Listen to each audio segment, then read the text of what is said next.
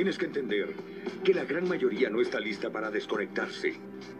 Y muchos están habituados, son tan desesperadamente dependientes del sistema que pelearán por protegerlo. ¿Qué tal amigos? Excelente día, tarde, noche, a la hora que sea que me estés escuchando, donde quiera que me estés escuchando, si estás, eh, no sé, en tu cama, en sentadito, vas a desayunar, vas a comer, si estás en el baño, no lo sé, si vas caminando por la calle, en el transporte, espero que estés teniendo un excelente día. Después de ese super intro que me encanta de Matrix, no sé si han visto esa película, puesto que sí, amo esa película, y pues quedo como anilla al dedo a todo lo que les quiero compartir, ¿no? Despertar de esa realidad que, estamos encerrados de, del mundo financiero a esto que son las, las criptos. Bueno, mi nombre es Joel Mesías y pues es un gusto estar aquí y compartirte otra vez más información acerca de este mundo hermoso y apasionante de la cripto. Hoy vamos a tocar dos temas eh, muy importantes. Uno, qué es una cripto realmente y qué es la blockchain, qué es lo que le da eh, la confianza, la, la, la, la, certeza de que mi dinero sigue ahí, de que tengo mis criptos y el hecho de que no necesite intermediarios, pero cómo funciona realmente, ¿vale? Bueno, primero que nada, ¿qué es una cripto?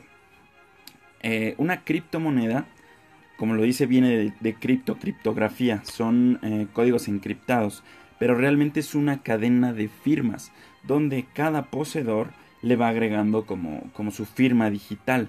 Tu cartera, cuando la tienes ahí la transfieres, agrega tu firma digital. No sé si alguno de ustedes ha em, jugado o jugó en esos Nokia que parecían un tabique, que de hecho la pila les duraba como un año. Eh, un jueguito que se llamaba Snake, la viborita, donde vas comiendo y se va haciendo más larga, más larga, más larga. Algo así es una criptomoneda. Cada poseedor le va, cada que la transfiere, le va agregando su firma digital al final y se va haciendo un, hash se va extendiendo, extendiendo, extendiendo, ¿vale? De esa manera es como se puede rastrear de cierta manera de, de, de mm, quién a quién fue pasando, de qué mano a qué mano fue pasando. No, no saben mis datos personales, no saben cómo me llamo, dónde vivo. Simplemente es como el código de mi cartera. Es lo único que queda grabado en, la moneda. ¿Vale? Em, ¿Para qué nos sirve? Bueno, obviamente para intercambiar bienes y servicios. Pero la ventaja es que no necesitamos intermediarios. Eh, gracias a esto, pues se está desatando una ola en Internet de compraventa de bienes y servicios. Y pues gracias a la blockchain es que no necesitamos eh, una autoridad, una persona que funja como finja, perdón. Bueno, que sea un intermediario y que dé certificado validez de que yo le envíe dinero a tal persona, ¿no? De eso se encarga la blockchain. Pero ya hablaremos un poquito más adelante eh, realmente cómo funciona la blockchain. Y bueno, ¿cómo está conformada una moneda? La mayoría de criptomonedas tienen hasta 10, no, perdón, de 9 a 18 dígitos después del cero. Es decir, que la unidad mínima de una criptomoneda se le llama Satoshi, en nombre a, su creador, San Satoshi Nakamoto. Y por ejemplo, un Bitcoin está compuesto de 100 millones de Satoshis. La unidad más chiquita es .0000000 un Satoshi. Esa es la unidad mínima. Hasta eso se puede dividir una criptomoneda. Por eso es que hay veces que cuando la gente eh, le platico y sabe más bien que un Bitcoin vale, por ejemplo, 150 mm, mil pesos mexicanos, unos 5 mil dólares. Dice, ¿qué? ¿De dónde va a sacar eso para comprar una cripto? Bueno, de un, Bitcoin, perdón. Ah, no te preocupes, puedes comprar un centavo, 10 centavos, .003 centavos. O sea, puedes comprar unidades chiquitititas, ¿no? Esa es, esa es la ventaja de una cripto, que es súper, súper divisible. Centésimas, milésimas, millonésimas valen en las criptomonedas, ¿no? Por eso es que se pueden utilizar para, no sé, tal vez hasta para comprar un chicle más adelante. El único detalle que ahorita es el que nos enfrentamos es la escalabilidad de eh, las transacciones. Un, la, la, blockchain de Bitcoin puede procesar, me parece que nueve transacciones por segundo, o sea, nada. Para la cantidad de transacciones que se hacen en el mundo, hay una fila de espera, puede tardar una hora, dos horas, tres horas, cinco horas. En diciembre, cuando fue el boom, todo el mundo estaba conociendo Bitcoin, todo el mundo estaba comprando, vendiendo, intercambiando. había veces que tardaba hasta dos días en enviarte tu Bitcoin, o sea, y entonces ahí, ¡pum!, se detonó un, problema. Y ya muchas criptos que están saliendo ahorita están resolviendo eso. Por ejemplo, Visa eh, procesa, me parece que un millón de transacciones por segundo. ¿Por qué creen que es, que es la compañía que es? Ya ahorita hay una cripto que se llama GoChain, que es como primo de Ethereum, que ya nos está permitiendo hacer más de mil transacciones por, por segundo. Y eso es buenísimo. ¿no? Pero ya más adelante platicaremos de eso, ¿vale? Entonces, eso es realmente una cripto, una cadena de firmas eh, encriptadas. Fin de la discusión, ¿no? A grandes rasgos. Y la blockchain es lo que nos da la confianza, la seguridad, la certeza de que mis fondos están seguros. Créeme, es más seguro tener tu dinero en una criptomoneda que en cualquier lugar, en cualquier medio que te puedas imaginar. A menos que la que alguien tenga tus firmas, tus contraseñas, ahí es cuando se vuelve inseguro. Pero si tú lo tienes con una super contraseña que solo tú sabes de más de 30 caracteres o no sé, imposible que te lo puedan robar. Y dice si no, es que es 99.999% eh, seguro la blockchain, ¿vale? Pero ¿qué es? Como su, nombre lo dice, cadena de bloques, bueno, su traducción. Eh, cada uno de los mineros, llamémosle, que son las personas que, em, que validan las transacciones, digamos que es, ah, vamos, vamos, vamos a hacerlo más fácil. La blockchain es el libro público contable, donde quedan registrados todos los movimientos que se hacen de determinada criptomoneda. Por ejemplo, Ethereum. En la blockchain de Ethereum quedan registradas todas las transacciones, envíos, recibos, pagos que se hacen con Ethereum. Cualquiera puede acceder a ella, puedes verlo desde tu computadora, desde el Etherscan. Eh, ahí puedes entrar a revisar cuánto se envió, a qué dirección. Solo eso, no puedes saber de quién es, solo de qué dirección a qué dirección.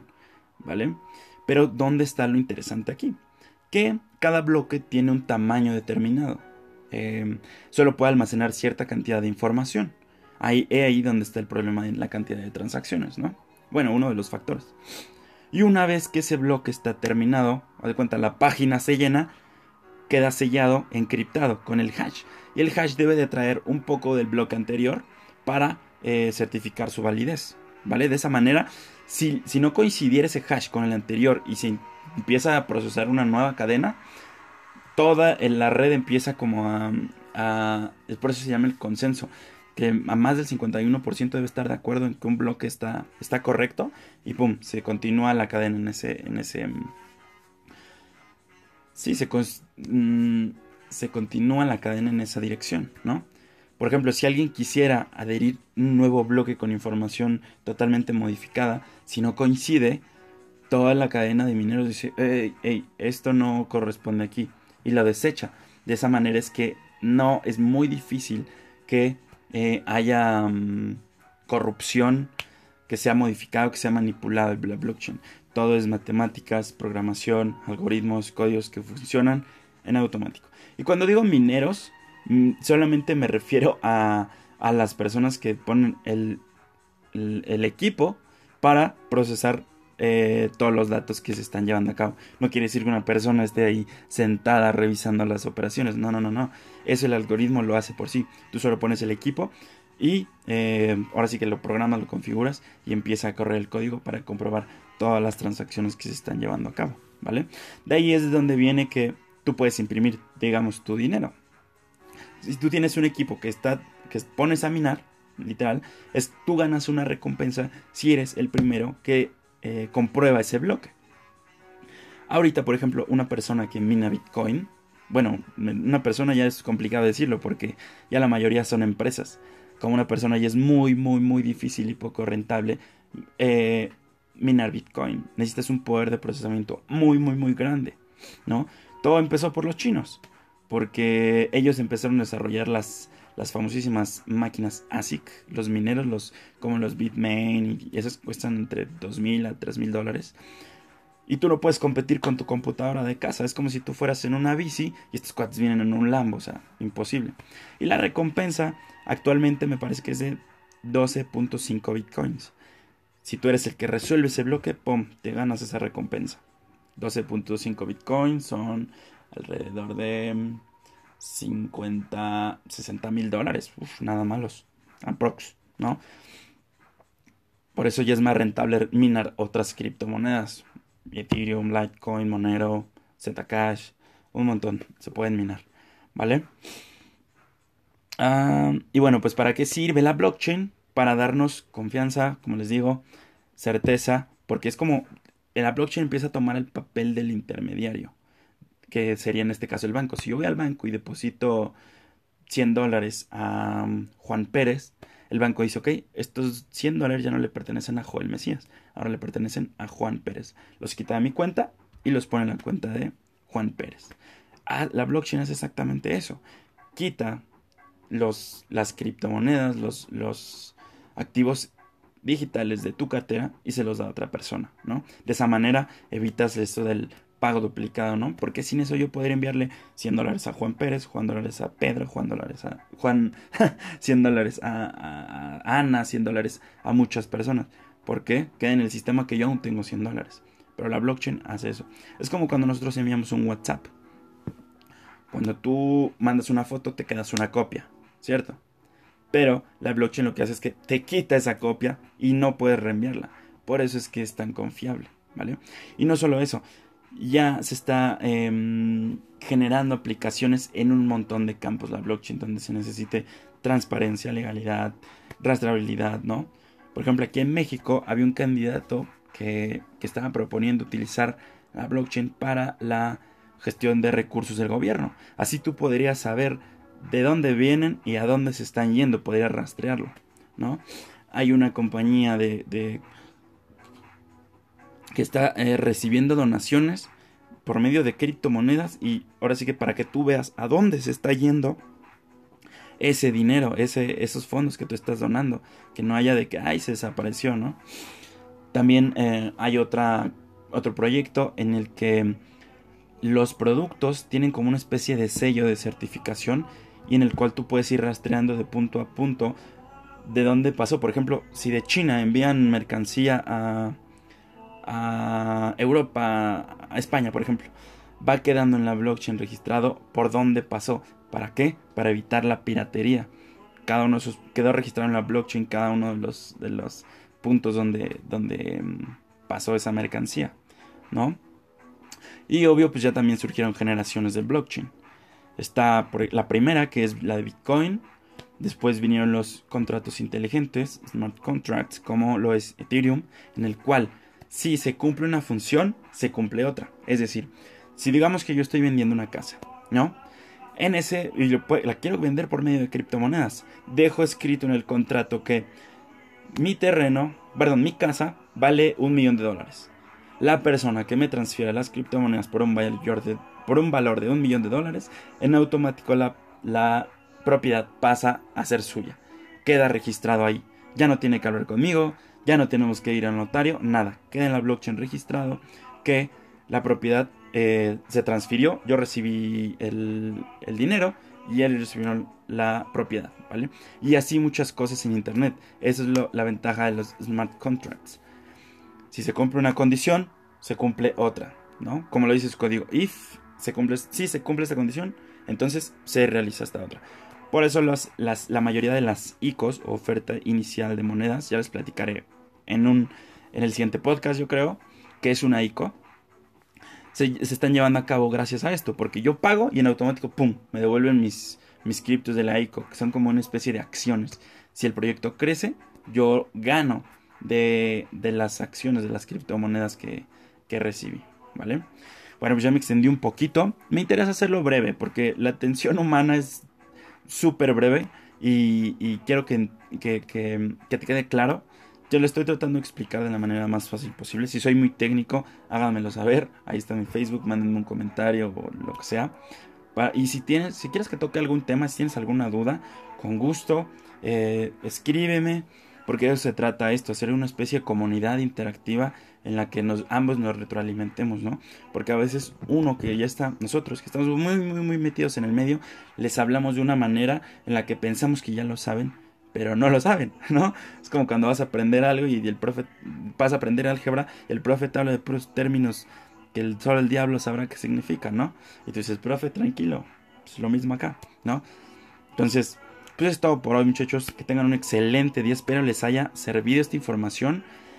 Em, para que tengan confianza en el mundo cripto, que no lo sepan que no les van a robar. Más adelante también vamos a hablar de esos shitcoins, de esas pirámides, de esas estafas, para que no caigas en ellas como yo lo hice, ¿vale? Y bueno, ya, me despido, ahora sí. Les dejo con este super de Matrix que también me encanta. Y que tengan un excelente día, un abrazo y bye bye. Sé bien que están ahí. Lo siento. Y sé que tienen miedo, que nos temen, le temen al cambio. No conozco el futuro. No he venido a decirles cómo terminará esto. He venido a decirles cómo va a empezar. Voy a colgar este teléfono y luego le mostraré a la gente lo que ustedes no quieren que vean. Voy a mostrarles un mundo sin ustedes. Un mundo sin reglas y controles, sin fronteras ni límites. Un mundo donde todo es posible. Lo que pasará después lo dejo a tu criterio.